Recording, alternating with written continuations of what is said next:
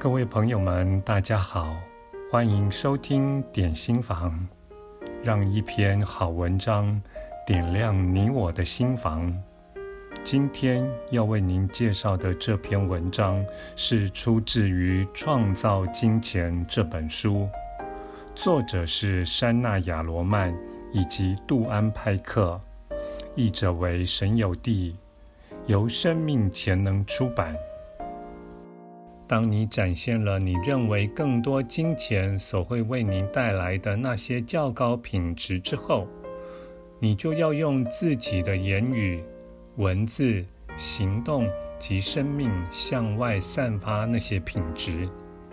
如此一来，对于那些能代表你的意识新水平的物质象征，像是金钱或金钱以外的事物，你就会变得更有磁力。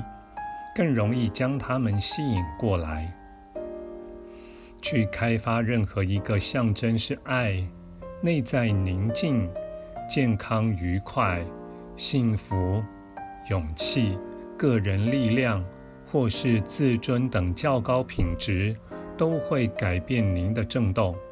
而凡是符合新振动的事物，对他们你都具有磁力。你将不只是对更多的金钱有吸引力，而是对所有有助于你表达新成长水准的形式都具有吸引力。你会吸引自己想要的东西，同时，早在你意识到需要它们之前，它们就已经来了。你所吸引来的会是比你要求的还要好的东西，同时。每件在你身边的事物都会符合真正的你。有位男士十五年来的目标就是赚取千万财富，然后退休轻松过日子。有一天，他了解到自己这些年来所累积的金钱，离他早年所设定的千万目标还差了好一大截。他也曾尝试所有知道的方法来让自己致富。他做了一些投资，结果有好有坏。他尽量努力工作，为自己存下一笔为数不多的钱，以供退休之用。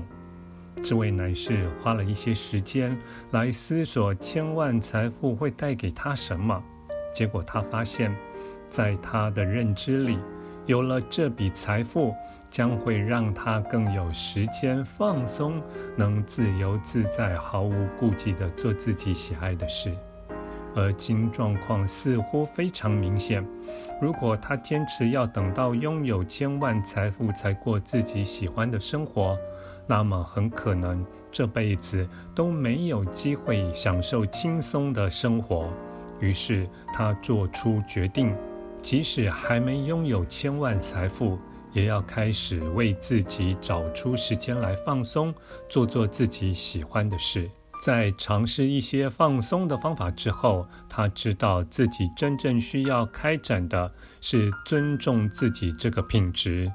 因此，每次当他尝试要放松或做自己喜欢的事，就会有其他责任、义务来阻扰他。他检视尊重自己这个品质对自己的意义，所得到的结论就是让自己有时间独处，以及培养令自己愉快的兴趣。